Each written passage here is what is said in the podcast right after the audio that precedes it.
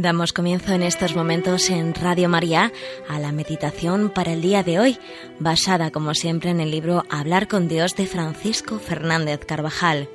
Hoy vamos a reflexionar sobre el pan vivo.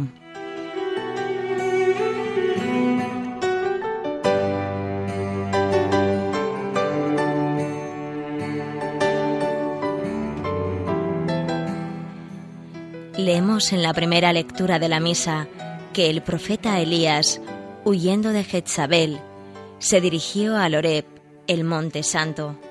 Durante el largo y difícil viaje se sintió cansado y deseó morir. Basta, Yahvé, lleva ya mi alma, que no soy mejor que mis padres. Y echándose allí, se quedó dormido. Pero el ángel del Señor le despertó, le ofreció pan y le dijo, levántate y come, porque te queda todavía mucho camino. Elías se levantó, comió y bebió, y anduvo con la fuerza de aquella comida cuarenta días y cuarenta noches hasta el monte de Dios. Lo que no hubiera logrado con sus propias fuerzas, lo consiguió con el alimento que el Señor le proporcionó, cuando más desalientado estaba. El monte santo al que se dirige el profeta es imagen del cielo. El trayecto de cuarenta días lo es del largo viaje que viene a ser nuestro paso por la tierra, en el que también encontramos tentaciones, cansancio y dificultades. En ocasiones sentimos flaquear el ánimo y la esperanza, de manera semejante al ángel la Iglesia nos invita a alimentar nuestra alma con un pan del todo singular, que es el mismo Cristo presente en la Sagrada Eucaristía. En Él encontramos siempre las fuerzas necesarias para llegar hasta el cielo, a pesar de nuestra flaqueza.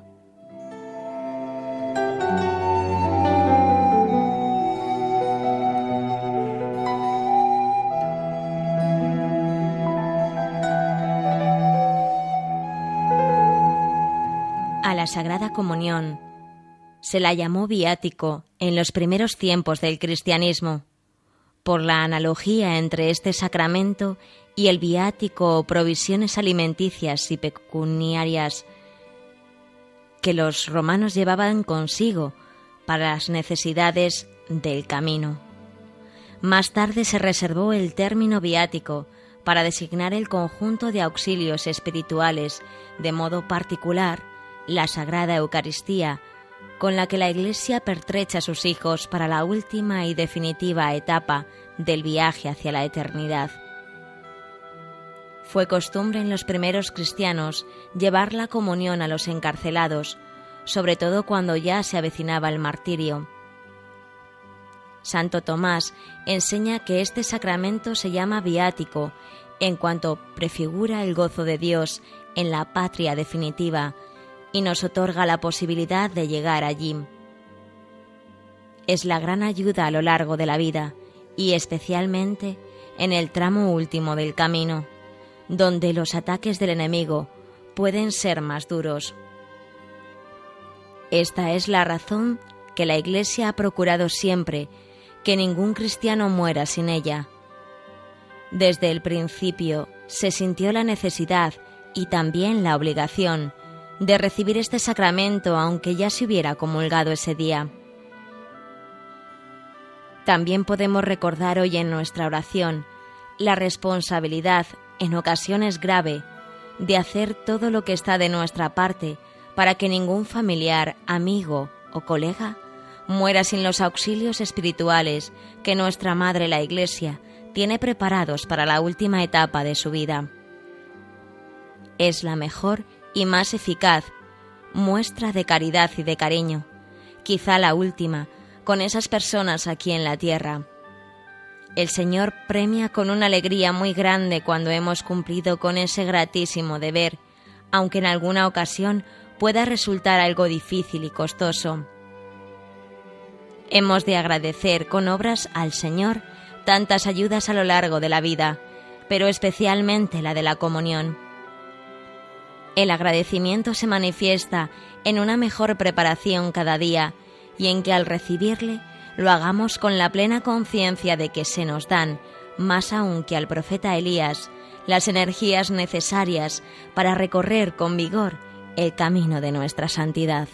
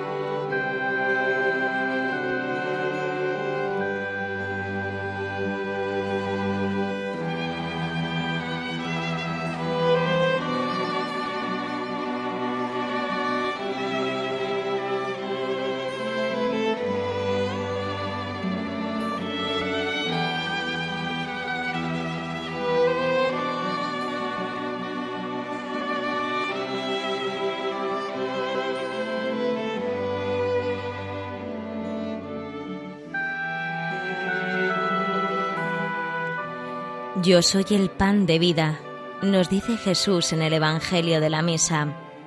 Si alguno come de este pan, vivirá eternamente, y el pan que yo daré es mi carne para la vida del mundo.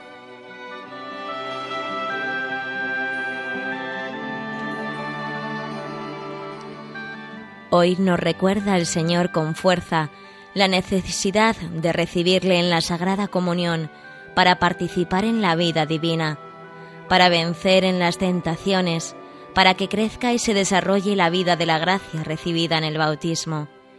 El que comulga en estado de gracia, además de participar en los frutos de la Santa Misa, obtiene unos bienes propios y específicos de la comunión eucarística.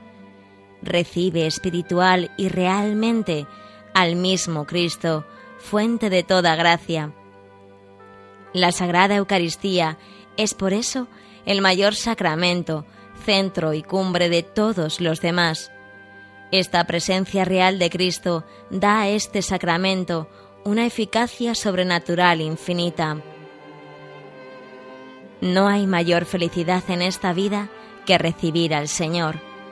Cuando deseamos darnos a los demás, podemos entregar objetos de nuestra pertenencia como símbolo de algo más profundo de nuestro ser, o dar nuestros conocimientos o nuestro amor, pero siempre encontramos un límite. En la comunión, el poder divino sobrepasa todas las limitaciones humanas, y bajo las especies eucarísticas se nos da Cristo entero. El amor llega a realizar su ideal en este sacramento, la identificación con quien tanto se ama, a quien tanto se espera. Así como cuando se juntan dos trozos de cera y se los derrite por medio del fuego, de los dos se forma una cosa. Así también, por la participación del cuerpo de Cristo y de su preciosa sangre. Verdaderamente, no hay mayor felicidad, ni bien mayor, que recibir dignamente en la Sagrada Comunión a Cristo mismo.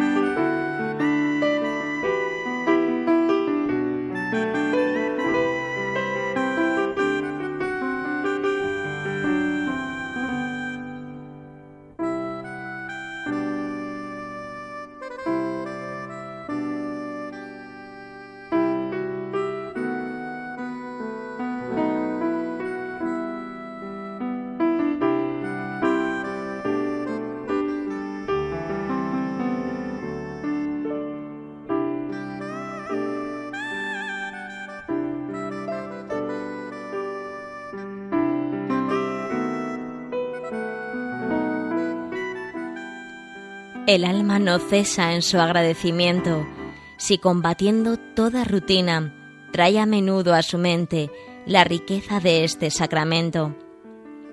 La Sagrada Eucaristía produce en la vida espiritual efectos parecidos a los que el alimento material produce en el cuerpo.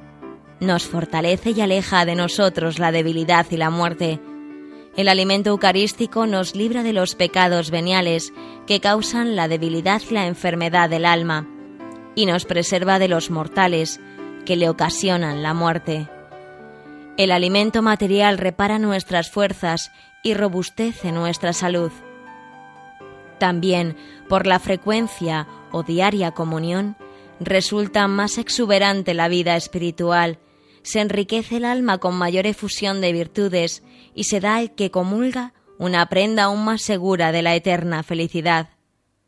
Del mismo modo, como el alimento natural permite crecer al cuerpo, la Sagrada Eucaristía aumenta la santidad y la unión con Dios, porque la participación del cuerpo y la sangre de Cristo no hace otra cosa sino transfigurarnos en aquel que recibimos.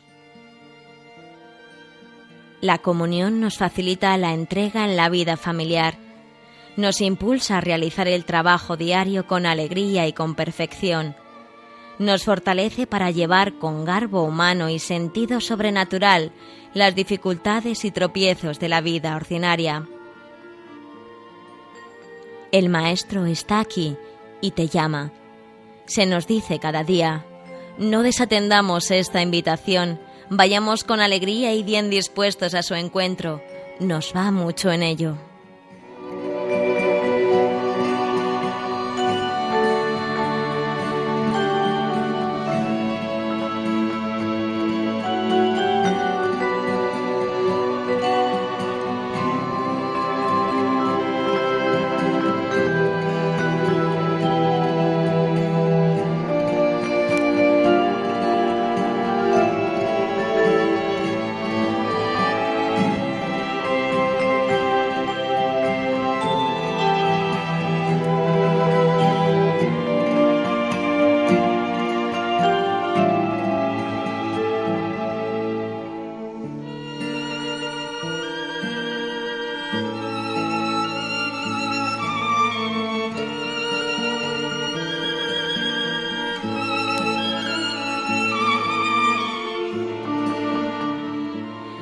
Son muchas nuestras flaquezas y debilidades. Por eso ha de ser tan frecuente el encuentro con el Maestro en la comunión. El banquete está preparado y son muchos los invitados y pocos los que acuden. ¿Cómo vamos a excusar nosotros? El amor desbarata cualquier excusa. El deseo y el recuerdo de este sacramento podemos mantenerlo vivo a lo largo del día mediante la comunión espiritual, que consiste en un deseo ardiente de recibir a Jesús sacramentado y en un trato amoroso como si ya lo hubiésemos recibido. Nos trae muchas gracias y nos ayuda a vivir mejor el trabajo y las relaciones con los demás. Nos facilita tener la Santa Misa como el centro del día también es muy provechosa la visita al Santísimo, que es prueba de gratitud, signo de amor y expresión de la debida adoración al Señor. Ningún lugar como la cercanía del sagrario para esos encuentros íntimos y personales que requiere la permanente unión con Cristo. Es allí donde el coloquio con el Señor encuentra el clima más apropiado como lo muestra la historia de los santos, y donde nace el impulso para la oración continuada en el trabajo, en la calle, en todo lugar. El Señor presente sacramentalmente nos ve y nos oye con una mayor intimidad, pues su corazón, que sigue latiendo de amor por nosotros, es la fuente de la vida y de la santidad. Nos invita cada día a devolverle esa visita, que Él nos ha hecho viniendo sacramentalmente a nuestra alma. Jesús nos dice, Venid también vosotros aparte a un lugar solitario para descansar un poco.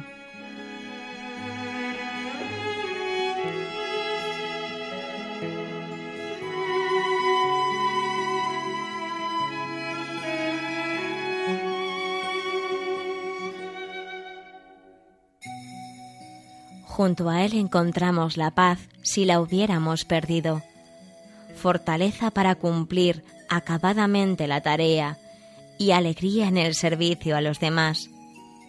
¿Y qué haremos, preguntáis, en la presencia de Dios sacramentado? Amarle, alabarle, agradecerle y pedirle. ¿Qué hace un pobre en la presencia de un rico? ¿Qué hace un enfermo delante del médico? ¿Qué hace un sediento en vista de una fuente cristalina?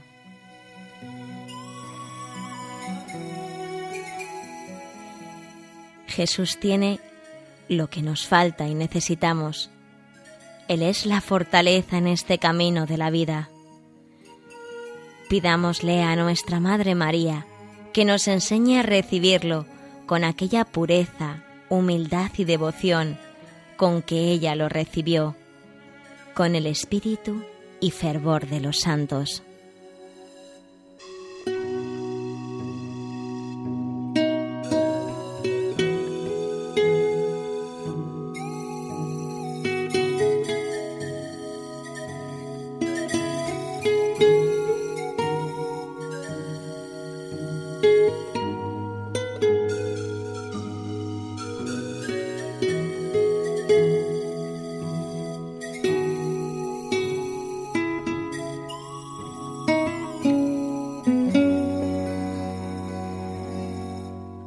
Finalizamos así la meditación para el día de hoy, basada en el libro Hablar con Dios de Francisco Fernández Carvajal.